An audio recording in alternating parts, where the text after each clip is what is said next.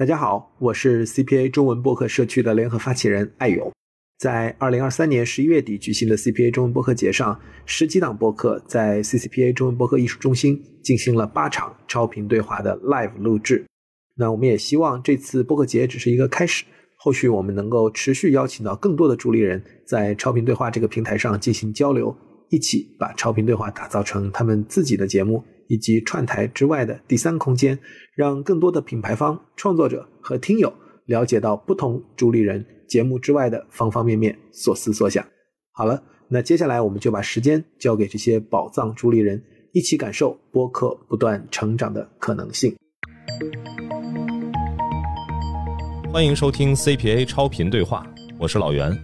在超频对话这档节目中呢，您将听到我和我的搭档艾勇和平台品牌。播客们共同交流和探讨播客商业化有关的问题，同时去记录在中国播客商业化的进程。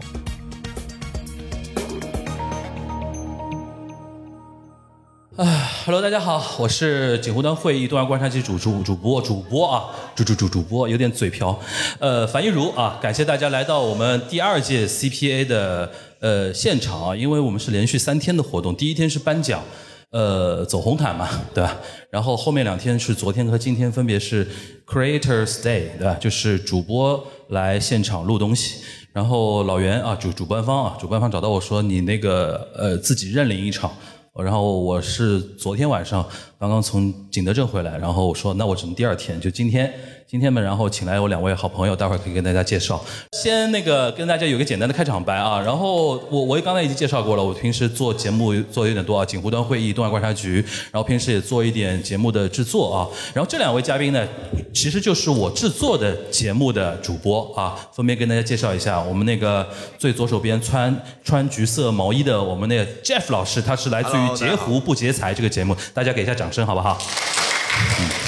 好，然后中间这位啊，中间这位穿黑色衣服的啊，是我们上海滩首屈一指做教育类内容公众号的头部的公众号，我们 G 大啊，他在我这边做的一个节目叫 G 大成长论，然后平时大家可以叫他 Dennis 啊啊，跟大家打一下招呼啊，大家好，然后。我今天这个其实我们没有商量过啊，今天那个大纲啊什么聊什么，但是呢，呃，因为他们两位都是我呃工作室自己做制作的两档节目嘛，然后当时在认领这个档期的时候，我说我们聊个我们三个人坐在一起聊个什么好呢？我一看他们的节目的内容的一个走向呢，我就想说，哎呀，我说我们就聊一个叫城市中产今后该怎么办？因为你看啊，现在横亘在像类似于像一线。一线城市中产阶级头上的两两座大山，一个就是房子，对吧？因为杰夫是聊房子非常擅长，一个就是教育小孩的教育，这中间我们极大的擅擅擅长的一个领域。所以说，我说，哎，我们这一场，呃，正好。可以聊一聊这个。然后之前我们三个人其实串过一次台，聊过一些相关的东西啊，所以说我觉得可以接着那一次跟大家聊一聊。然后因为你知道播客圈基本上我们的听友还相对会比较年轻一点，对吧？在座你看大家坐的都是青春的脸庞，对吧？呃，但是我们刚才在私底下在下面在等的时候也在说，不怕，时间对每个人都是公平的。在座的在座的这些小姑娘们、小伙子们，再过个五年到十年，就会开始关注我们做的节目的内容了，是，对吧？过五年找这，你也就不找我，对你也就不再纵横四海了，对吧？开玩笑啊，呃，就是可也变相的可以说明呢，播客圈层现在节目非常多元化，除了有非常适合。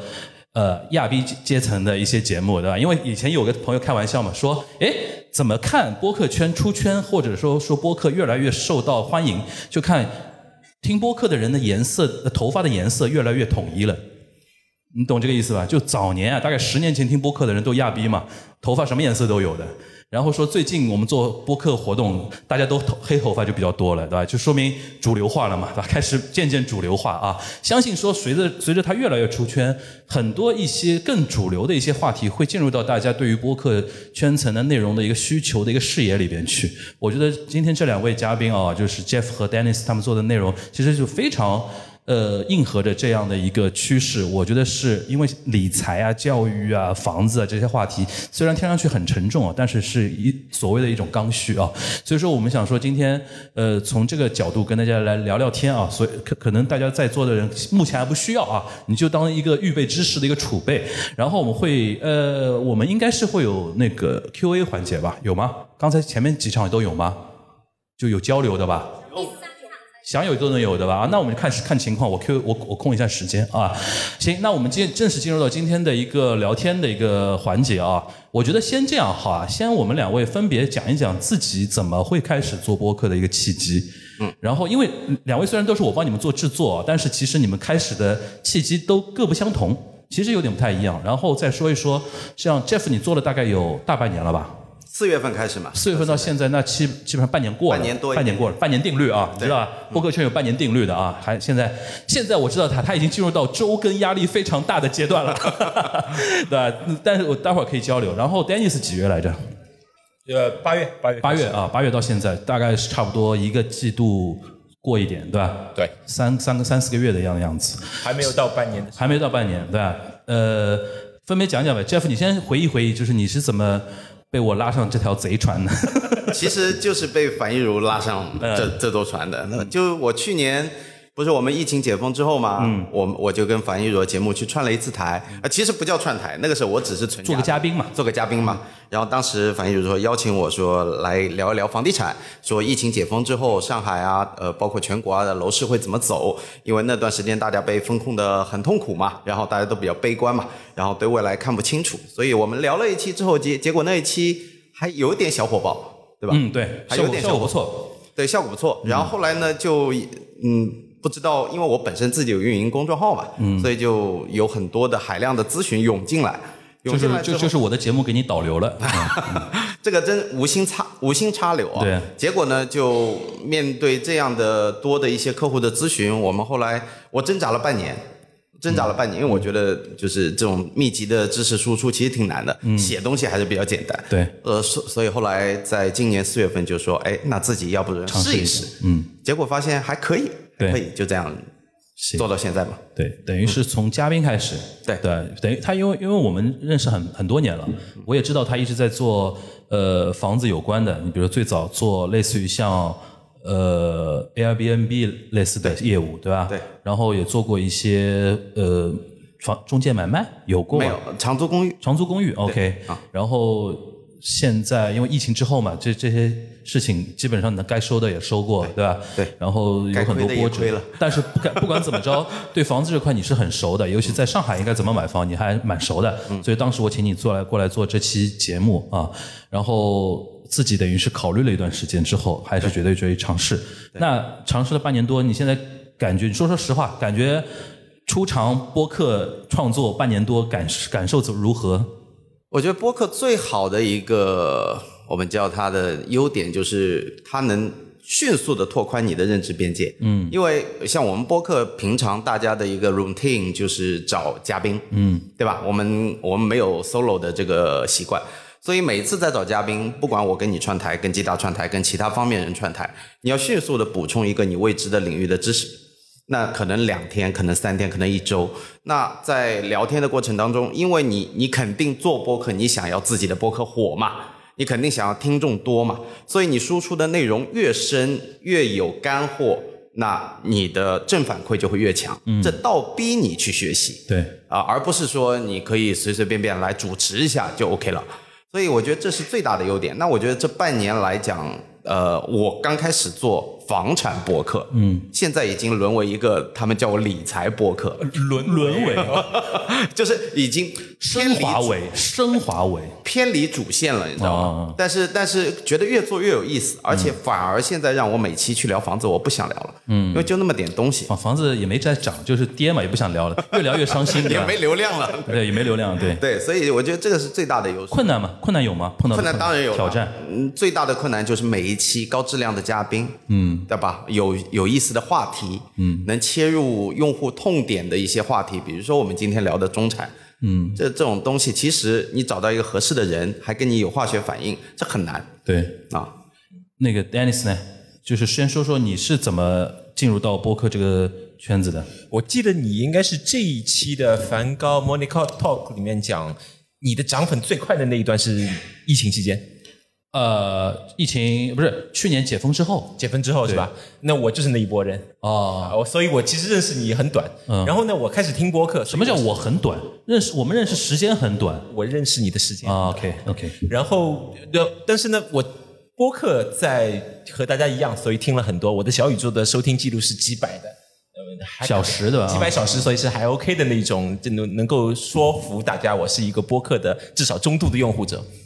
然后呢，我在听樊一茹的播客节目的时候，感受到一个点，什么点呢？就是因为我背景是写公众号的，我的公众号呢粉丝是二十一万多，所以是属于在这个城市被被监管的一个公众号。在公众号上很多话不能讲，不敢讲，对，尤其你是做教育的，是很多话太敏感，对吧？对这个宣传口的人会打电话窗口指导的。然后我就特别羡慕樊一茹，他妈的他什么都敢讲。然后我每一次听到后面在那里拍桌子说这是可以说的吗这这是可以说的吗？对。然后我就在想，哎，那是不是说我来做一档播客节目，那很多我在公众号上没办法没办法讲的东西或者你啊，我在播客里面就可以表达，就可以输出了。嗯。然后呢，我的很多的呃嘉宾，我的圈子里面的朋友，那些教育行业的人，呃，家长或者是相关领域的人呢，其实他们有很多想输出的点。你说让他们来写一篇文章。这个留在纸面上的东西，他们就畏手畏脚。你让他们出镜做一个直播，做一个短视频，一方面呢，他们也这个有这个颜值压力；另一方面呢，就觉得这个好像直播嘛，短视频还是还要上化妆，还有衣服，我记得我记得樊一茹拉我入水的时候，他把我们播客、听播客、做播客的人的阶层做了一个升华。他说：“哎，你看啊，人家发给你一个短视频，你的反应是哟，哥，你哪能听，哪能呃会看短视频的了？这么 low 的呢？你讲普通话，啊，对的，你这个看短视频，你你发给我一个短视频，这么这么 low 的，就是我他我的意思就是说，比如说你认识一个新的朋友，加了微信，然后呢，大家出于礼貌，比如说先跟人家介对方介绍我是做什么工作的，或者什么跑道的，什么赛道的，对吧？你比如说你发一个公众号的链接给他，你说这个公众号是我我是主理人，然后比如说我们播客的话，你发一个播客的。呃，节目的链接，比如说小宇宙上的一个链接发给他，说我是做这个呃电台或者说这个播客节目的主理人，大家就觉得哦，OK，对吧？嗯。然后比如说你发一个 B 站的 UP 主的一个链接，也能接受了。现在这个社会，是。那如果你突然发给他一个抖音的一个东西，或者说我觉得小红书还可以啊，抖音就不太好。然后发给他一个快手，快手的一个，那我觉得以我们的圈层来讲的话，好像有点难以启齿。就觉得怪怪的。对吧？有 有点奇怪，这是我的，这是我的实话啊。那今天在场的都是播客的听众，所以呢，接下去一句话我敢讲的，就是我自己呢，躺在沙发上，有时候忍不住嘛，也会刷个短视频，嗯，刷个半小时一小时，就觉得很后悔，我又杀掉了我自己一小部分的人生。对，但是呢，每次我听完一个播客，我心情就很好，我就觉得哎，我又学到东西，我又升华了的。呃播客给了我情绪价值，我的人生又值得了，美很美好。哎呦，没事。呃，所以就是找到樊一茹，呃，我找樊一茹完全是 cold call，因为他会留一个番薯播番薯工播客工作室的的那个工作号然后我呢留找到他，就说，哎，你我看你现在有制作人的业务，那你把我制作一下，你把我制作就 就一来二去就开始做播客。就。是最早他是听友来着，嗯对，就是我们认识完全是因为他听了节目之后想做自己的播客节目，然后跟我这边在聊。我这里再插一句，我要绝对表扬一下 Jeff，让我有冲动来找你的就是你和 Jeff 的那一啊，就是你你知道 Jeff 也下场做了，你觉得说这样的人也同样一件事情，就我觉得 Jeff 他作为一个素人，然后很快的被你拉升了媒体啊，对，播客素人，对。对，所以我就非常期待。其实你们都不能算素人，其实都有做自己的自媒体的一些平台的账号呀，对吧？Jeff 自自己曾经做过一段时间的 B 站对那个视频，因为当时比如说有那个算什么看房的那种视频，对吧 Room tour 我的视频呃 room tour，然后我我还客串过一期，我记得，然后也算自媒体嘛。对，你是做那个文字的嘛，就是公众号的，其实都算有媒体经验的，只是说播客这个东西，可能大家的经验在这边没法套用。对吧？要重新开始学习。那 Dennis，你觉得做下来你的感受呢？也是有三四个月了嘛？是就是说觉得对的地方，或者觉得有点挑战或者困惑的地方有有没有？分别讲一讲。播客做的太爽了。爽啊！你说具体说说。一个如我预期的，很多话题在播客里面放的完全是很开。那是因为你现在订阅还比较少，没被关注到呢。其实不光是我，我自己做的很爽，很多的我上上上节目的嘉宾，嗯很多都是都是教育者嘛。你知道，教育者其实他现在在体系里是很压抑的。嗯，他们一方面有一些自己的操守，但不多啊，有一些，说什么话？操守不多。另一方面呢，就体系压抑着他很多他觉得正确好了，我们顺顺利的聊走了一位啊。顺利的怎么来来，这不敢讲。但是到我这里来，然后他的反应跟我第一次做播客是一样的，他说啊，这个话题是可以聊的话题。啊，那所以可以讲得很深，嗯，然后然后讲得很密。我的播客，呃，一个比较统一的反馈是说，这个嗯这个干货的密度很高很高。对，所以呢，你如果问我的话，我的第一反应是很爽。嗯然后其次呢，就是呃，因为在商言商嘛，那我的公众号的目的是要要卖货的嘛，卖这个教育的产品、教育的规划给我的潜在的客户们。我会发觉，听过播客以后来找到我的这些客户呢，呃，他们的呃他们的 ready 程度非常高，什么？他们就是愿意听你继续往下说的程度非常高。哦我懂了，懂了。他看一篇公众号文章，呃，可能过来以后，你跟他沟通还是有很多的，我们讲这个这个转化要做。但是听了播客过来找你的人，就是吉达求见面，或者是我的合伙人呃某某老师、姚老师求见面，哦就到这个地方。哦，你你你这个点倒蛮蛮蛮有意思的，就是说，如果他看你公众号来找你的话，他其实吸取的是那些干货的数据，对或者说一些结论的东西，对但如果他听了节目，即便你的结论跟数据在节目里面也有体现，但是你是通过讲述的方式讲给他听的，他其实一开始对于你的一个预期会跟你的频率吧，大家会更的更 match 一点，对是这个意思吧？哎，这个点倒挺有意思的，因为毕竟声音这个产品还是有它的特点在的啊。那难的呢？难的地方是在哪里？难的公众号这个平台呢，它的留言是你写完以后，这个公众号号主决定是不是把你放出来的，对对吧？对，播客小宇宙它是直接放出来的。你可以你可以你可以删呀。哎，我经常干这个事儿的呀。那的确是删的啊。嗯对那这里面会有一个什么样子的区别呢？你如果在公众号底下留言，你有时候如果你会输出一些和这个公众号号主不一样的观点，你就会觉得我写了以后要经过他审核一道，那有时候你就不不想写了。啊，对吧？所以我听到的呢，很多都是啊，吉达好厉害，吉达伟光正啊，这样子的。对对对呃，博客它是生存者偏差嘛。对。但是小宇宙里面啊，这个这个评论非常只只要你不删，是会看到很多的负评的，对吧？啊，是这个意思？啊，是的。然后再加上小宇宙的这个嗯比较年轻，比较会会表达，中产阶级嘛，都是沉默的中产阶级嘛，对吧？所以呢，就呃，给我打开了很多门，去了解现在年轻人啊，就被零零后骂了很多遍，对吧啊，？是的，骂了很多遍的。待会儿我们可以讲一讲，其实他有些点真的，我从我的角度来说，因为我对这个圈子听的人相对比你们要熟悉一点，他们的情况的确有些点的确会有一些年年龄上或者世代上的认知的一些偏差的啊。你继继续，你继续，呃，就是这个负评会对你，其实你一开始会有一些不舒服的感觉吧？面对这种负评，那可太不舒服了。呃，但是我觉得这个东西总是进到一种不一样的媒体形式，就是抱着一种学习的态度来的。那逐渐逐渐开始，那我记得我最早几期节目风格是完全跟你一样的，因为樊一茹的节目大家知道的，经常被诟病的一件事情叫做插画插画，对吧？那我也是一个很喜欢插画的人，然后樊樊一茹也插画，那我也插画。插画了以后呢，底下的评论就开始说，哎，你不应该插画了。然后是因为是因为给你评你不应该插话那些人，在我节目里面都被我拉黑了，只能跑到你那边去评论了。跟你说，呃，然后一开始我就硬怼回去嘛，我就说这个节目就是主这个样子，主播就是这个风格，爱听不听啊。学我讲话嘛，就是啊，包括我还学了你那句建议你不要建议，我我拿去了。呃，但是后来呢，我会发觉就是这个插话这个事情的确是非常影响这个听的时候干管的，嗯，呃，观感感，听感。啊，听感，听感。所以呢，现在插话的确也变得少一点，尽量让我的嘉宾能够完整的讲完一句话、一段话以后，我再介入。嗯，那你有 Jeff 类似的一些对于内容方面的一些困扰吗？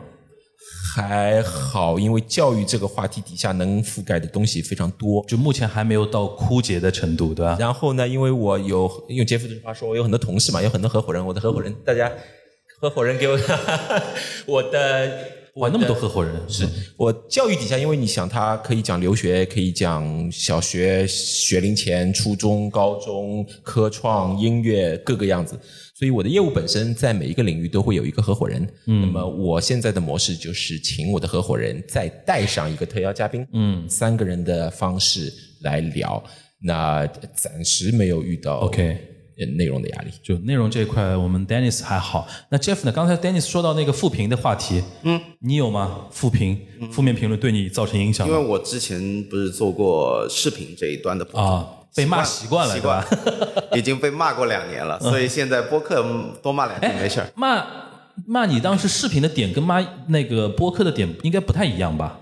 视频的点呢，就是说啊，你什么这句话啊、出镜啊、形象啊，或者是主要是围绕着这些居多一点，因为哦视频上面没有太多输出的观点嘛，OK，对吧？我们 room tour 能有什么太多的观点？就看房子嘛，对吧？对嗯，呃，主要是一个呃形式上面的一些抨击吧。对，但是你在播客里面的话，因为财经这个话题，公说公有理，婆说婆有理，对，对吧？你你想看到的东西，那永远是你想看到的，对吧？只要你跟他认为，特别是我是一个悲观的呃主义者，对吧？你以房子为例，我坚决是看衰的。那这种东西就触及很多人的蛋糕，嗯，然后呢，人家就骂你啊，就说你这这一个打死个空头啊，什么类似这种。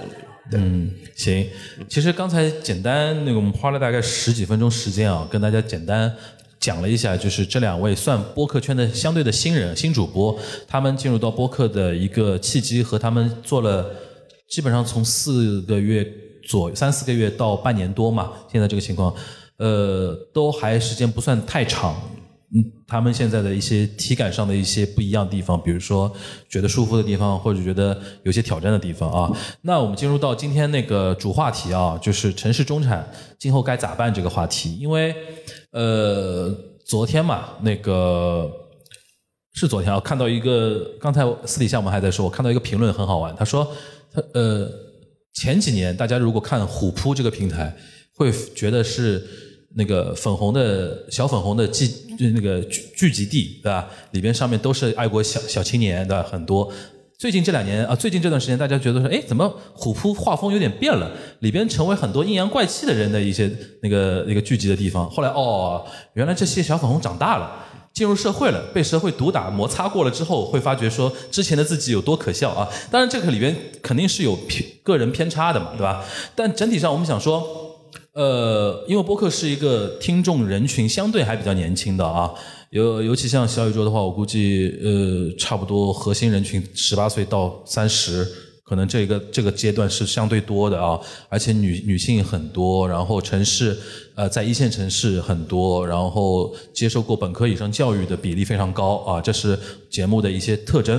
那其实我们 Jeff 跟那个 Dan 做的节目呢，往往是针对一些，首先你要买房和那个就是讲讲讲说小孩教育这个话题，你肯定是要有点年龄在那边的，自起码得三十五朝上吧。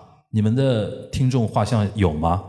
有这种统计，或者说自己自平台的那种统计，就是你的客户平均三十吧，平均三十啊，他那里可能会在之后再再高一点买了房才有娃嘛。并不是，并不是吗？我这里两极分化会严重，嗯，有一些是孩子本人，孩子本人都来大大学生、哦哦哦，大学生。高中生，我这里极限有一个初中生哦。粉丝，初中生，他初中生就开始看教育公众号，他想考上海就研究怎么 对我卷自己的因为我最近上了一期上海纽约大学的这个招录，哦然后他是自己过来听，哦他想上纽大然后跟我问一下这些情况。OK，行。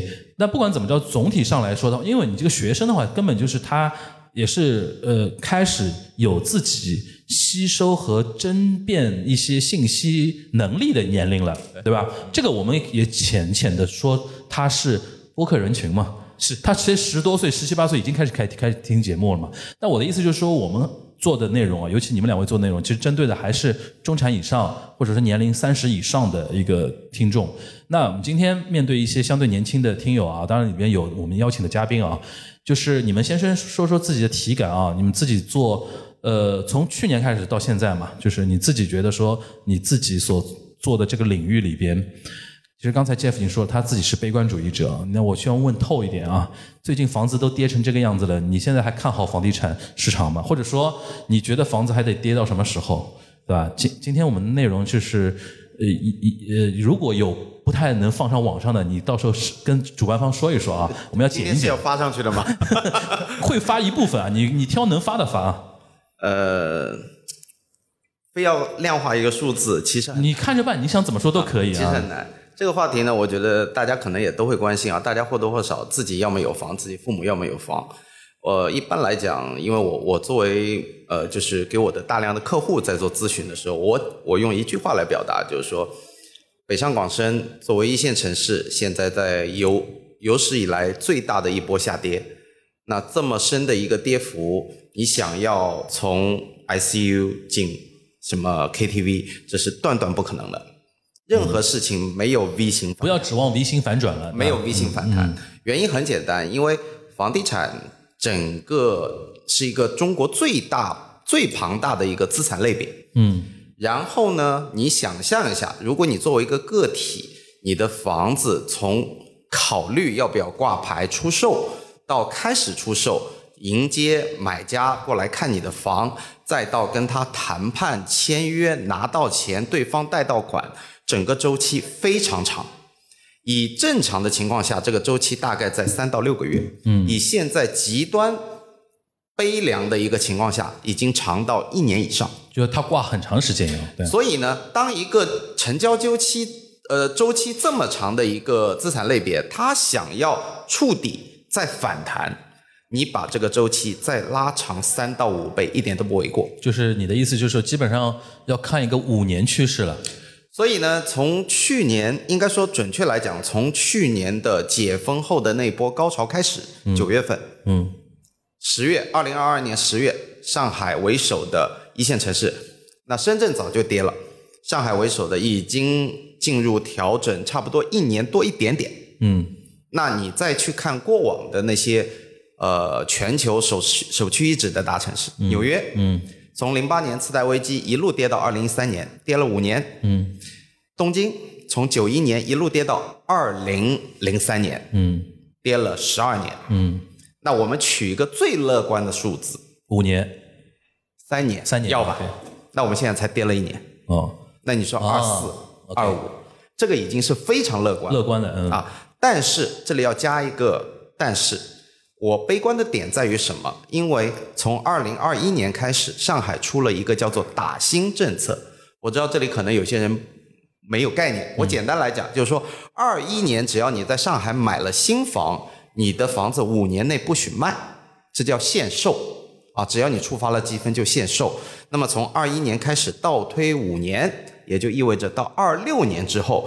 会有一波房释放出来了洪水哦猛兽会扔到市场上来。嗯，那你再叠加这个调整的周期，我们短则看三年，现在已经二三年底了。嗯，也就是说二五年你可能刚刚企稳，二六年的洪水又扑出来了。就像那个股市已经起不来了，还开放 IPO，没错。然后航空母舰的股票一大堆，对吧？那种。所以现在为什么 A 股暂停 IPO，就是闸一定要收。对那你既然房子这个东西你定了规则，二六年要放，嗯所以我看不看好很简单。嗯啊，行，那我们聊一聊教育这一块啊，因为今天我们时间有限，不可能展得太开啊。但是你跟我们说说，你觉得后疫情时代教育这一块你看好吗？我身边已经有很多人已经把孩子送到海外去了，就是比较比较性价比比较好的，什么泰国。新加坡 对吧？这我们聊泰国过一次好好多人啊，我们节目里上次聊过了嘛，身多身边好多人去泰国了。是你你自己说一说吧。呃，我刚才听 Jeff 在讲，因为 Jeff 他可以讲我房市看好还是不看好，教育我看好还是不看好，这个因为很残酷，你看好不看好，取取决于你的小孩儿送送命题的送命题的送命，自己的孩子哪有看好不看好这个说法？其实我觉得我记者，反映如刚才的话题往下讲吧。嗯，国内的教育，目前国内的教育会让我们很多的家长去产生其他的想法。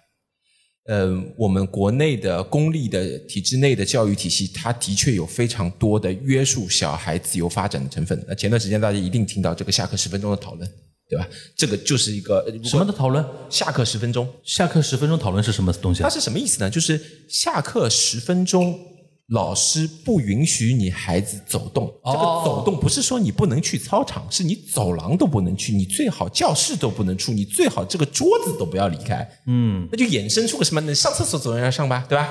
那么上厕所就变成了小孩现在唯一的下课十分钟社交的方式，厕所社交圈。这个哎，这个是很认真的在讨论这件事吗？很认真的，就是哪个城市在讨论，还是说全国都在讨论？全国性质的一个很大讨论。可能哎呀这这个大家没关注到这个事情，其实，在教育圈层里面，这是一个现在连十分钟课间休息都要剥夺你。站在学校角度，你理解这个事情，因为十分钟容易出事情，打闹啊，这个就翻墙啊，这个出点伤，出点事情，现在学校很害怕，非常害怕。然后这些教育者呢，有一些，对这个今天也不知道多少能放出来啊，没事，我可以逼掉，没事。你说，你说，有一些教育校长也好，他们其实你要理解，他们是官僚，他们是行政官僚。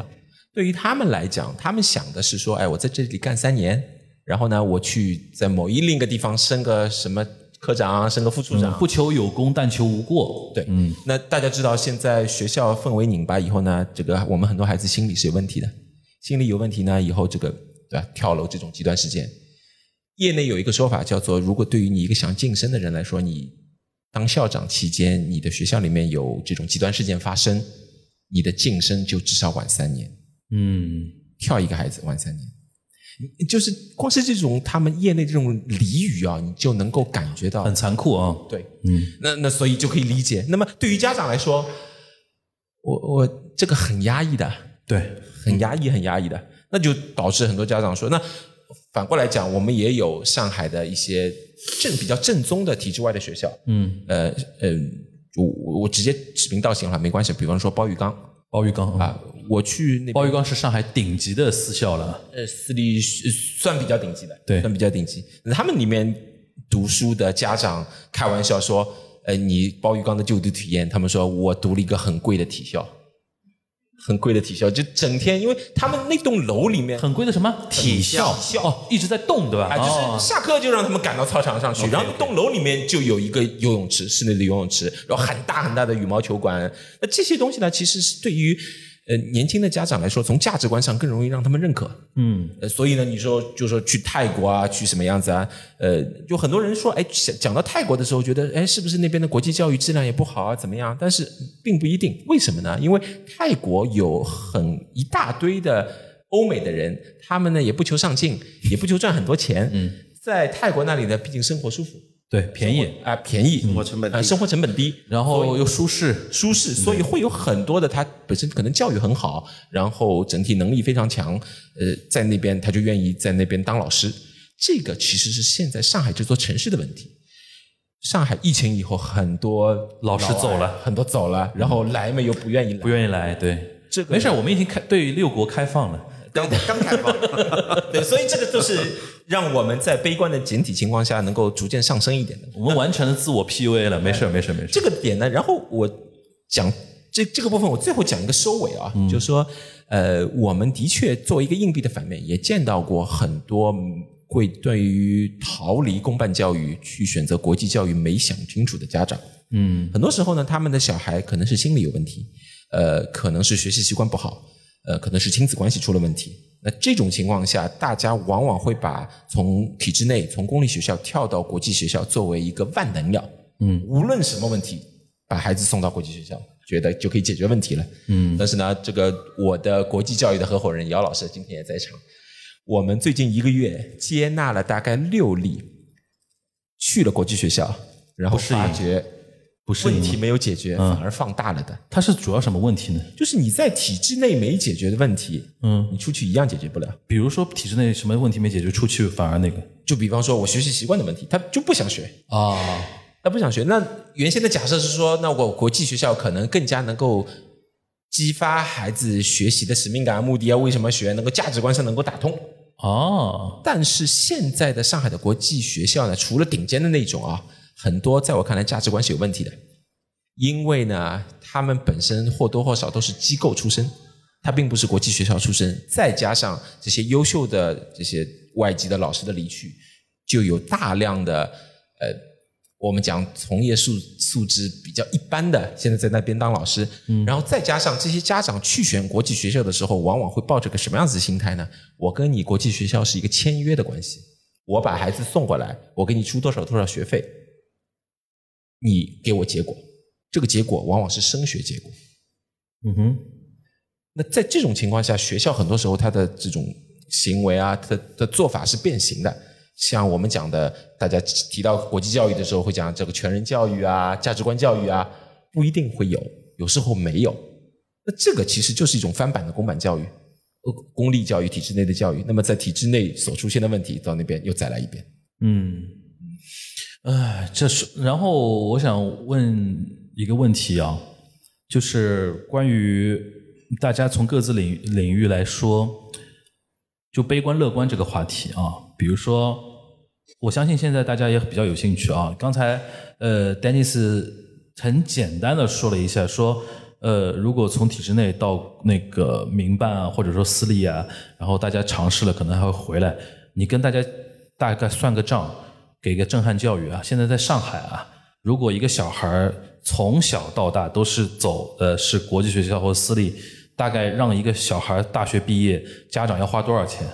中位数的话，首先取决于你去哪个国家。如果你是欧美主流国家，从幼儿园开始读到我们讲硕士毕业吧。现在各位如果有小孩，至少硕士毕业吧。哎，你这个幼儿园开始到本科之前，他是在他的孩呃家长身边，呃，还是说从小就送出去，我就假设到高中毕业为止是在上海读的，但在是读了家长身边，国际学校。对，然后从本科开始送出去了。对，然后我给的价格呢，会包括学费，包括你的各种各样的，你读了国际学校，各种各样高大上的活动你得配上吧，对吧？嗯。然后 Party，对吧 对，国际教育的圈子里面，父母给安排的各种这这个背景提升的项，要要安排起来吧。会骑个马之类的吗？哎会骑个马，会骑个马已经是入门级别的事情，OK，呃这些东西全部算上，然后本科本科出去读，硕士也在外面读，按照现在的物价，一千万人民币，哇，一千万人民币。一千万人民币啊！OK。OK，OK，大家现但劝劝退大会啊！今天是今天是劝退大会，呃当然，如果生都不要生 都不要生，生到不要生，结论就是生到不要生。你把我卖了都没有一千万，对吧？当然，这个呃也取决于国家，比方说你选日本或者法国、德国小语种国家啊那么这个价格可能可以砍半，嗯，可以砍半。我可以砍那么多，砍半，可以砍半哦那泰国呢？泰国我有发言权 啊，我知道学费。啊，是吧？嗯，这个 我不知道大家听了什么感受啊。反正我上次我们三个人有串的嘛，有串过一期，我说说我的感受。我上次三个人三个人串呃串过一期串台，当时是呃 Jeff，因为他自己是研究那个呃房产理理财这一块的，但同时呢，Jeff 有两个孩子，对吧？呃，一个女儿一个儿子嘛，对吧？然后老大现在是几岁来着？四岁四岁，几乎是他要开始要进入到那一千万那个跑道里边去了啊，已经在里面，已经在里边了，对吧？好，然后呢，他就想有很多问题想问 Dennis，你这个应该怎么看教育这个问题怎么弄？然后我因为未婚未育，在边上就纯听嘛，但听到后面我突然有一种感受，哎，我想通了，就是这种想通是说。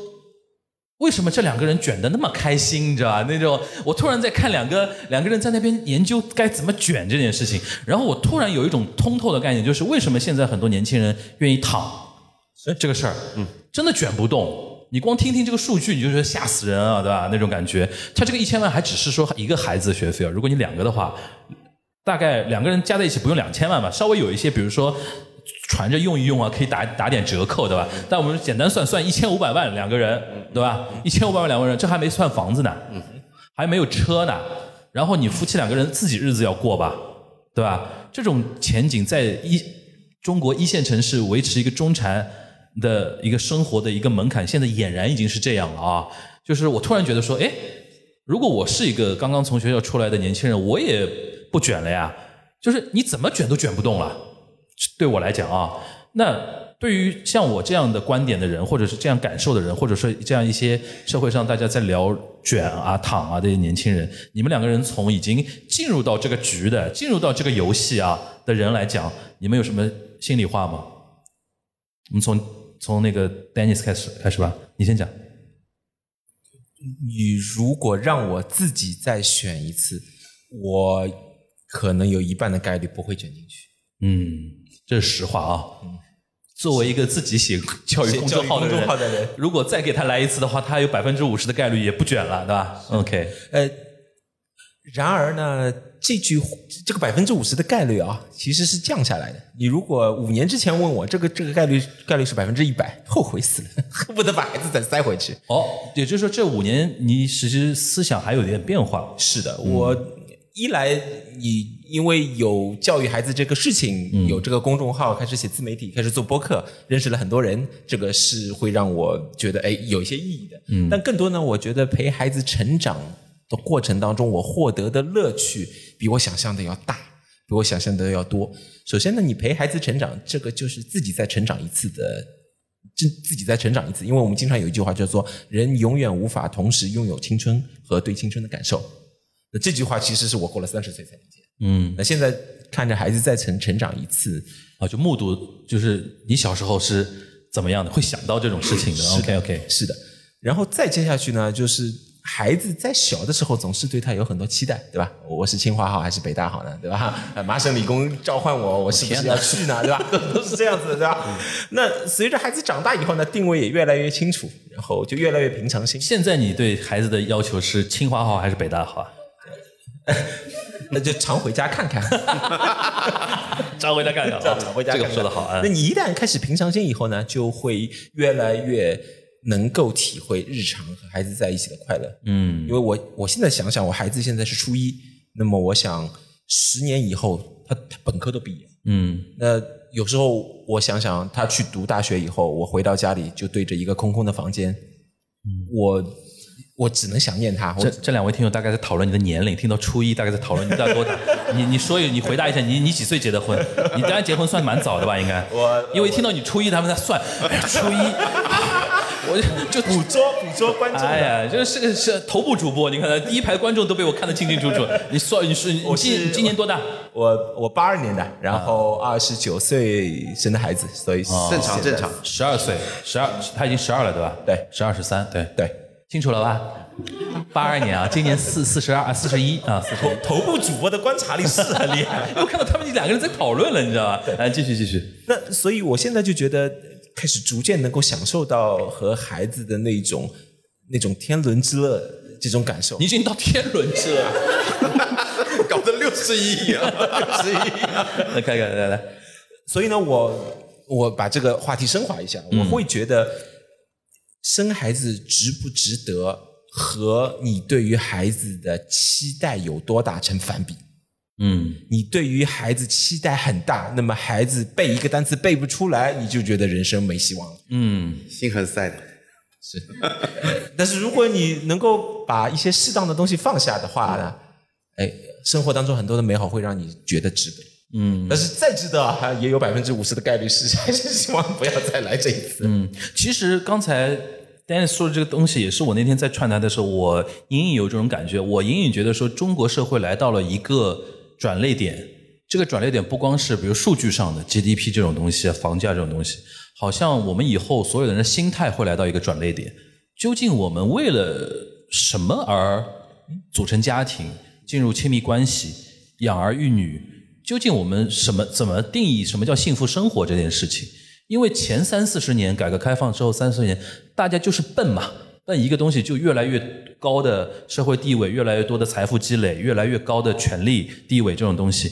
然后现在好像我们可能到了一个不得不停下来等一等，然后想一想的这么一个阶段。这也是我上次串台的时候，我听你们在讲的过程中隐隐有这种感觉啊。然后 Jeff 呢，从房子的角度来讲的话，你跟我们来介绍一下，在上海呢，现在要上车，对吧？所谓上车，就在一线城市买房这个事情叫上车啊，就是有大座儿，对吧？现在应该大座儿是没了，对吧？现在在上海买房的话，中环我们简简单讲，取个中间值啊，一千嘛，一千万，嗯你看啊，刚才说啊孩子一千五百万，对吧？然后房子一千万，两千五百万去掉了，对吧？两座大山，两座大山，两千五百万，你你算一算，你工资 收入能能能能要工作多少年啊？那你觉得从房子角度来说，你怎么来看待年轻人的所谓的躺啊、卷啊这种讨论？或者说现在，Jeff，你回到二十岁的话，你会你会再走一遍那个你之前的所有的选择吗？嗯，其实我觉得这跟吉大的教育的理念有一点类似，嗯，就是你要学会不要那么高的期待，嗯。你对房子可以不要有期待，嗯。就现在这个 moment 来讲，嗯，因为首先我的立场很简单，看衰。第二个呢是中国的人口，嗯，真的不支撑将来再往上。我给大家普及一下概念啊，中国到底有多贵啊？我讲的一线城市，你说房子到底有多贵？房子到底有多贵？中国的教育贵的已经很离谱了，离谱了？我等会儿再说教育跟别的国家，因为我都对比了，嗯啊，你你就知道我要干嘛了，你已经开始做功课了，我 卷不动了。卷不动了。然后呢，呃，回到房子这个话题啊，上海现在平均的价格大，如果以内环为例啊，它的绝对值的单价在全球排第二，知道第一的是是哪里吗？第一的是什么谁知道？伦敦吗？对，香港还是香港？啊香港。然后全球最贵的前十里面，中国有四五个城市，北五个城市上广北上广深加香港，你你这个哦加香港是绝对值还是对比月收入？绝对值，绝对值，绝对值。啊。OK，上海的，比如说核心地段，平均单价大概在十二万。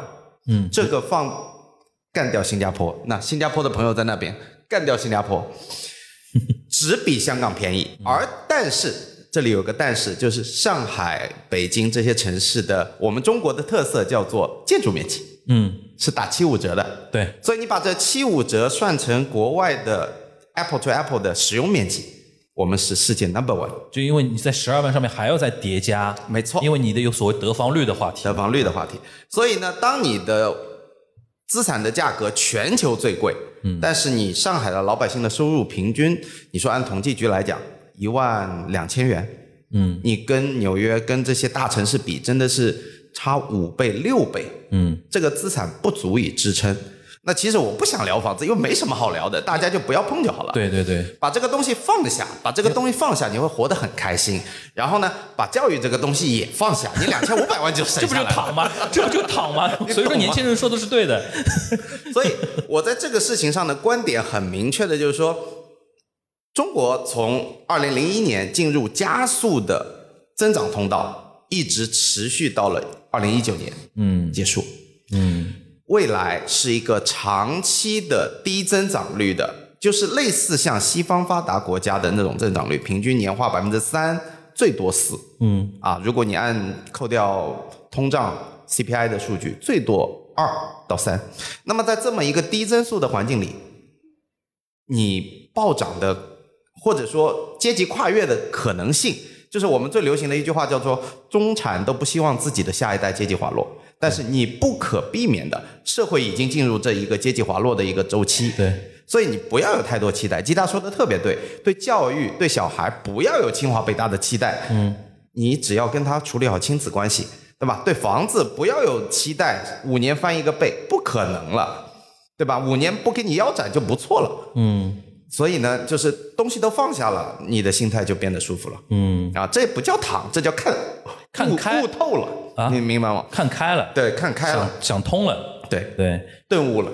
我我我这里再补充，你补充补充。就是过往我们在讨论什么样子的人适合移民的时候，往往会有一个观点鲜明的结论，是说我最最富有的人，呃，最穷的人适合移民。我最富有的人到全世界都一样，最穷的人，那我去国外当个水管工，这个收入比国内要高很多了。对，当时的结论是说，中产阶级好像不太适合移民。对中产阶级你在这边，当时最大的点呢，现在回过头来讲，中产阶级在中国是有梦想的。嗯你是可以实施实现。你们越聊越危险啊！啊，越又 节目节目播不出来的层面了。来来来，开开始，继续。但是我会觉得，接下去的十年，这句话可能未必对。如果你决定躺，那全世界可能有很多可以躺得更舒服的地方。就同样躺，我们还去躺在一些四季温暖如春，对吧？然后物价又比我们便宜很多的地方，你是这个意思对吧？行，我看见很多人已经越听越皱眉头了，是怎么回事，对吧？哪儿的？啊，好，你提前 Q 到了我们的互动环节啊，稍等一下。行，基本上我觉得，因为我们今天只是一个算那个怎么说集中展示啊，因为我们认领的这个时间节时间段要跟大家稍微聊一聊。然后主要目的呢，我带这两位，我也是有队伍的人了啊，我的制作的两两个节目啊。那个我们那个大屏上有节目的名称啊，那如果大家对于教育的话题，或者说那个房的话题，或者是躺平的话题，去哪儿躺的话题，有兴趣的话，可以在那个网上搜一下这两位的节目啊，可以关注一下，也可以跟他们的一个互动。呃，然后那个我们就进入到一个互动的一个环节啊，如果大大家有有有想了解的话。呃，我觉得可以随时提问互动啊。然后刚才那这位就是戴眼镜的这位男生，你刚那个核心问题是什么来着？如果要躺的话，去哪儿躺，对吧？啊，那个哪位老师可以解答一下？然后 Jeff 你就说吧，你跟我们先讲一讲泰国的物价水平和教育 教育费大概是怎么样？因为已经已经开始研究做功课。呃，我给你讲几个我调研过的国家吧。你话筒靠近一点点啊。那个泰国呢，有完了吗？没娃啊，那没关系，我讲你。他长得就个娃的样子，还有？肯定没娃。你你多大？你多大？就问你多大？二十六啊，二十六嘛是九七年，对对，九五后啊。OK，那个我我主要看的一个城市是清迈啊，网红城市啊，很多中国的中产家庭逃离的一个城市，现在已经形成规模了，在那里。他们现在很多说清迈一些大街上都能看到，都在讲上海话了。对对，上海话特别多。然后呢，他那边的物价一个典型的，比如说以租金为例，这是我们房租站落脚房租的都需要考虑的一个现实话题。一个实用面积两百平，再带一个两百平院子的 villa，一个别墅。别墅，大家猜一下，大概换成人民币多少钱？还有吗？一万？有说一万的，一万一次啊？有人敢猜吗？哎，对了，五千。五千啊？五千块钱？真的是五千啊？嗯。大概是五千块钱，然后呢，他那边请个阿姨帮你打扫打扫卫生，照顾照顾小孩，大概在三千五百人民币，已经能请到一个全职待在你家二十四小时的阿姨了。当然你要给她睡觉的啊，就是这样的物价，在上海你只能支撑一个普通的阿姨。对。你八千五在上海请个阿姨还差不多，别想这个是生活成本。然后呢，还有一个就是学费。嗯，比如说以包玉刚为例，一年的学费加学杂加乱七八糟的什么。包玉刚是上海顶流顶配了啊。嗯，基本上三十万打底吧。三十万人民币。三十万打底。三十万还只是表面的，表面的啊。你的那些什么课外活动都不算。翻一倍，姚姚老师说话了，翻一倍啊。然后你在清迈大概在十到十五万。那如果按照翻一倍六十万来算的话，就差差个四倍，四倍到五倍，分之一到四分之一。对对对。所以为什么中产卷不动就卷清迈去了？对，嗯嗯。还有一个很重要的原因，清迈近啊。对，飞过小时，飞过去三个小时对吧？OK，嗯。啊，这是一个答案，是嗯，清清迈。但是那里不适合那个找工作，那里适合什么呢？像我们这样的数字游民。对啊，对对对对对，因为我身边有一些朋友，就是老公在国内继续上班，因为他高薪嘛，可能太太跟小孩就先送过去念个国际学校什么的。对，现在这种情况非常多的啊，非常多。所以说，现在回去先把泰文泰语书先学起来。找工作适合去啊？你做数字游民嘛？就比如说你去你你做播客，开玩笑啊，做播客。呃，我我这里回答你的问题啊，找工作适合去哪里？呃呃，留在上海找工作 是这样子啊。我们这里呢，针对比方说你是高中生想出去读书的，那么经常会遇到这个问题。我是想要那种哦留在能够留在那边好好找工作的。那么首先一个大类是要理工科方向，理工科方向。你是文科生理科生？啊，理科你好办了，是学什么的？程序员。那那太好找，那很好找工作。嗯，呃，我讲两个给你建议啊。第一个建议呢，就是去新加坡。新加坡，嗯，新加坡现在主要问题就是太多中国人选择新加坡，就导致新加坡的物价越来越贵了，越来越贵。新加坡原先的投资移民，它的门槛大概是换算成人民币两千万，两千万你就可以投资移民了。这个数字我们看着它在两年之内从两千万变成了两亿人民币。要投两个亿才能有新加坡身份，两亿才能才能到新加坡去。那所以我们有很多的呃家庭，他的选择是把小孩弄出去，然后去读书。呃，你读书其实就是一个大几十万，你就可以把书读出来。然后你只要在新加坡读书读出来，那么他就给你绿卡。那所以现在有个很热门的话题叫做中年留学，不知道大家有没有关注啊？哦，换个跑道再去念个大学啊，新加坡，新加坡呢，但是不符合我们刚才的标准，因为它住房很贵。新加坡其实呃衣食行还可以，但是它的住呢被中国人炒高了。对，那如果你要打算胆子再大一点的话，你又不想学小语种的话，爱尔兰，爱尔兰生活成本很低，讲英语，而且软件业非常发达，永远欢迎中国工程师去。更高级一点的，如果你永就爱尔兰嘛，毕竟我们讲这个世界的边缘，它是整个欧陆最最最最西侧的地方嘛。你想待在欧洲大陆的，你如果有勇气去学法语或者德语，然后到那边呢再去读一个，呃我不知道你是自己是研究生还是本科毕业，本科，那你可以到法国或者德国去读一个研究生，读那边的工程师。那里工程师读出来是你还没毕业就被大企业抢走了。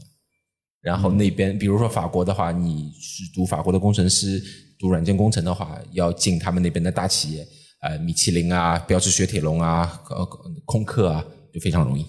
我怎么感觉我们今天这这场好像带一点商业营销目的在聊，这边适合来个二维码的。如果要具体的咨询的话，请扫码啊。你你你觉得这个答案 OK 吗？呃，大大概有方向了啊。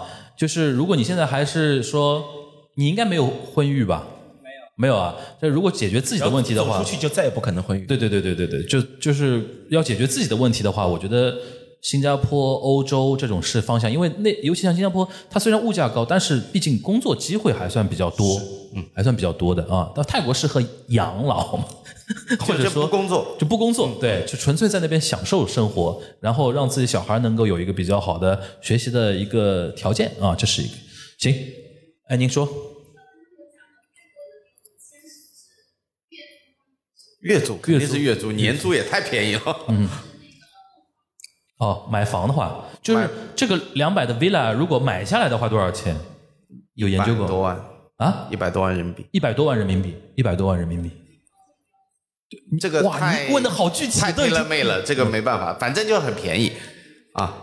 其实，其实刚刚这个话题里面，我再给你补充一个，特别是这位朋友，程序员朋友，哎，我给我给你一个建议是什么呢？因为呃，最近在大量的接触所谓的这种移民什么的中介，呃，其中也很关键的，在座的大家都有机会，机会在哪里？大家年轻，要记住啊，你去一个国家，新加坡也好，加美澳新也好，它年龄是很重要的，因为它都想薅年轻的人才来给国家创造更大的价值。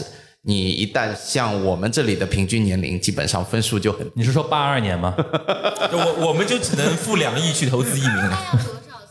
基本上三三十岁五是个门槛。三十三十岁以后，你的年龄优势会逐渐减弱。到了四十岁以后，基本就没有年龄优势了。因为你，你想象一下，如果你五十岁，你想要去一个新的国家，你基本上就是给他吃福利了，对你没有给他创造价值。对方还是会考虑到这一点。二十岁呢，你过去你创造不了太多价值，因为你还没有就是进入一个呃黄金的人力资本期，对，就这样一个概念。所以二十五六岁他们最喜欢。嗯嗯我们搞这个现场卖安利一样的，快快走吧那种感觉，对吧？然后还有吗？可可以问具体一点，都可以啊。男生，男生有没有？都以后都要买房的人，来来，女生来。这位主播有提到，如果出去国外，比如说爱尔兰，你有提到一句，就是那就不可能结婚了。这里可以扩展一下，为什么？他也不是爱尔兰不可能结婚，就出去是什么可能？结婚，你刚才有室友说到一句，说一旦出去就，哦，他意思就是说，想出去的人是不会，呃，是在婚配的情况下想说能出去就出去，是这个意思吧？应该是这样讲，就是你去到爱尔兰以后，应该还是会在华人的这个圈子里面找配偶，那会大量的减少你的选择。那可以找爱尔兰人呀。呃，那如果就是你你是可以接受的话呢，我会觉得是一个很好的选择。在上海本身你你要有很强的天赋就就首。先，首先你在上海其实也不容易，对吧？我们讲上海女生优秀的女生还是的确比较多。嗯，你如果能够接受那但但问问这个问题是女生，那如果女生的话，会不会情况又不一样？女生，就你出去以后，你还是要准备接受好。如果你只接受华人男生的话，那么比上海并没有容易到哪里去。你如果能够接受西方的男生的话，那、那就会好。他只是针对你这个问题在回答，并不是说我们一定一一就我们的意思就是一定要婚配这个事情，也可以选择不进入这个局里边啊，只是你这么问的啊，嗯，保命发言啊，因为你刚才你刚才说到半天，给人感觉好像为什么一定要结婚那种感觉，对吧？然后还有吗？可以问啊，哎，您。哇，这跟我们今天什么局？我们今天标题应该改到城上中国城市中产应该今后润去哪儿？伦敦的吧？来，伦敦怎么了？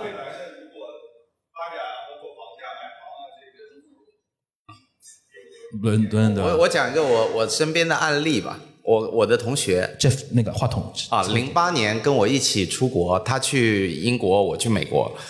然后呢，呃，他在伦敦零八年的时候，你知道次贷危机了吗？次贷危机的时候，伦敦的房子个也受美国的影响，因为资本随意流动，所以那个时候大跌了一波。然后人家也没想三七二十一，说，哎，反正现在跌的挺烂，还挺便宜的。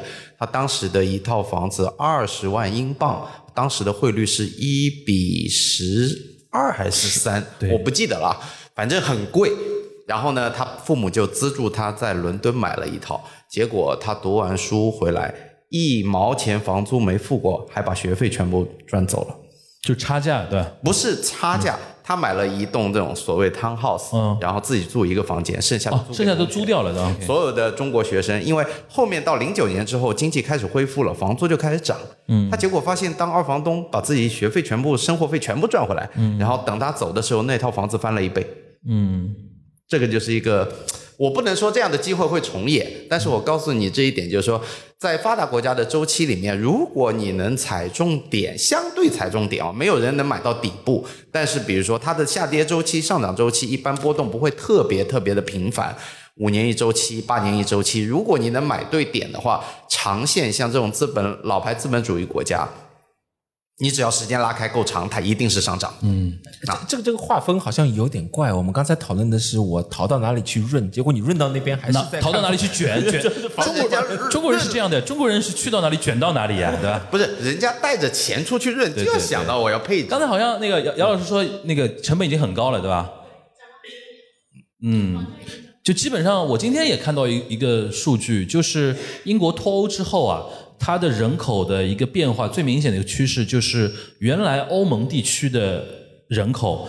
是从英国净流出的，就是因为你脱欧了嘛，所以说很多原来法国、德国、中欧的那些人，可能他在英国，他比如说有工作啊或者怎么样，他觉得说太麻烦，因为你脱欧了，然后他就离开英国。但相对的呢，非欧盟区的人口是净流入英国很大的，里边一个大人群就是中国人。对，然后我们去了之后，中国人到哪儿先买房，然后买房之后就把那个房价就给炒起来了，就这么一个逻辑，你知道吧？反正就是，如果你带着就这么讲，如果你带着就是你对于自己的呃未来的事业、人生还是有很高期待，还想说卷一卷的话，去哪儿其实都一样，我觉得去哪儿都一样。你要找的无外乎就是工作机会和这个地方的经济前景的区别。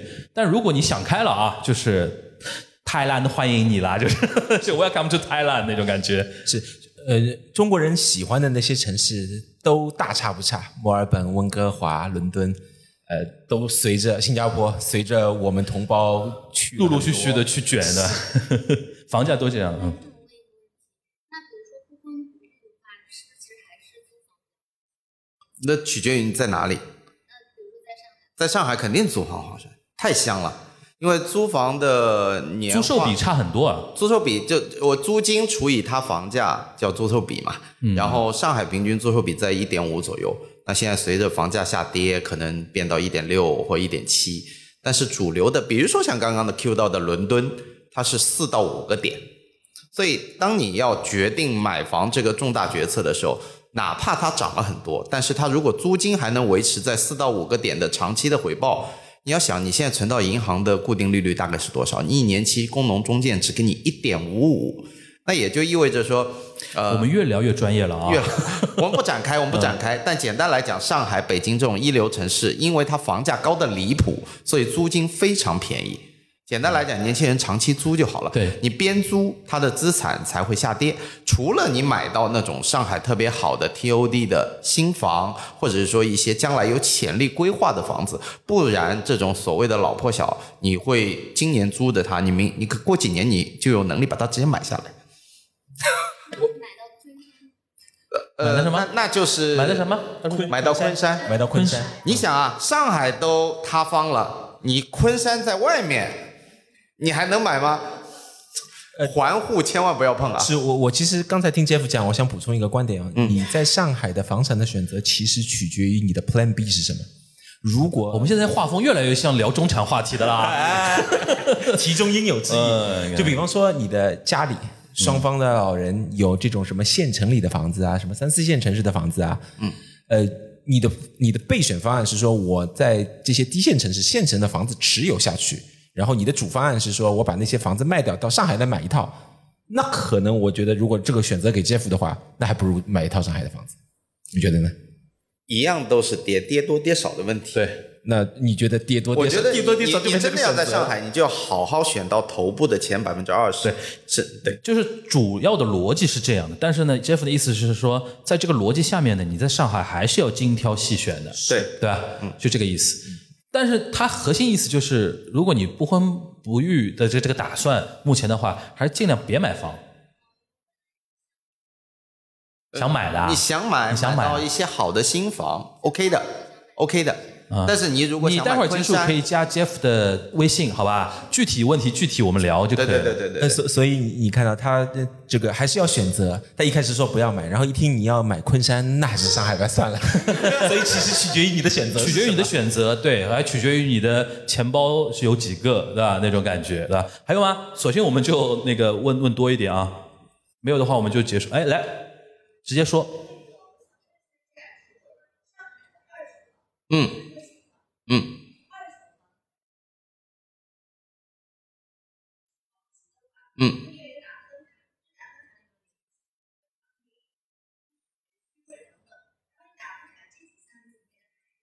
啊，那这个简单，学区扔掉，学区负分项。嗯，不要考虑学区，区已经不要考虑学区是昨日黄花了。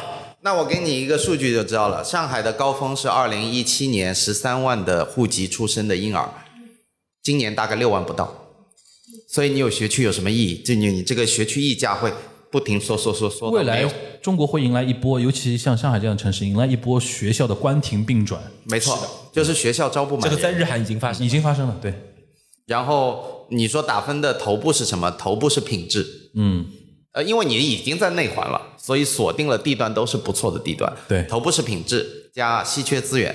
那稀缺资源什么？很简单，上海就看一江一河、黄浦江、苏州河沿岸以及有历史沉淀的地方。呃，黄浦江的西面，苏州河的南面啊。对我们这种我们这种老上黄浦江东面还可以哦。东东面我接受不了，对对。上海人不考虑东面啊。对对，地段嘛，地段、品质这两个把握住，然后房龄在五十年以内，最好五年以内，你就买不到错的房子了。嗯，很贵吗？所以买新房嘛。嗯你看这一一问就是钱包很厚的，你知道吧？直接干到内环内了。还有吗？我们想听听，多听听年轻世代的啊。今天有零零后吗？有零零后吗？啊，你零零后啊？哦，你你有对这种什么婚婚育问题啊，然后房子问题有兴趣的点吗？想问的话，我们接着，有的话就最后一个。就说它从全国范全球范围内啊，因为我之后可能还有一个再去国外读研的一个打算。你是本科是学什么的？呃，本科学信管信息管理，信息管理啊，目前做运营。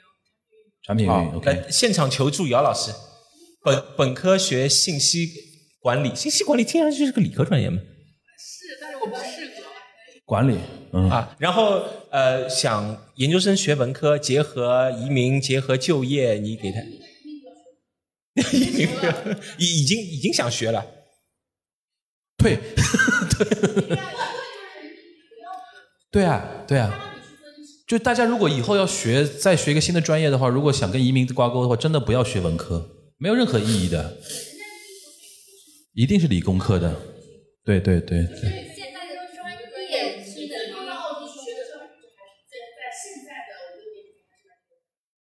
嗯。待会儿你结束之后，你可以加雅老师的微信，好吧？这就是我们今天这一场最大的一个一个价值了。那 Jessica 感受到了吧？就是解决播客是可以解决大家的实际的问题的啊，也不光是在那边就是大家畅想一下，然后聊一聊什么情怀啊，什么花束般的恋爱，对吧？花束般的恋爱之下有残酷酷的残酷的现实啊，这个东西太吓人了，好吧？呃，我们今天其实时间已经差不多了，如果大家那个，因为应该还会有时间可以私底下的交流，如果大家对丹尼斯和 Jeff 的内容有兴趣的，大家可以关注他们的呃公众号，然后呃，你最后做一波硬广，公众号叫啥？你的公众号？Jeff 大截胡，杰夫大截胡啊，就是他的名字 J E F F 大截胡，就截胡不截财的。然后这是他公众号，然后他的播客名字就叫截胡不截财。然后呃，来，Dennis 你的我的公众号和播客都都叫极大成长论，大家都可以关注一下啊。然后待会儿可以私底下交流，加一下微信。然后因为这两位都可以接私底下接接单子的啊。好，我们这一场感呃就到这边，感谢大家的收听，我们今后在电波里边再见了，大家拜拜。谢谢大家。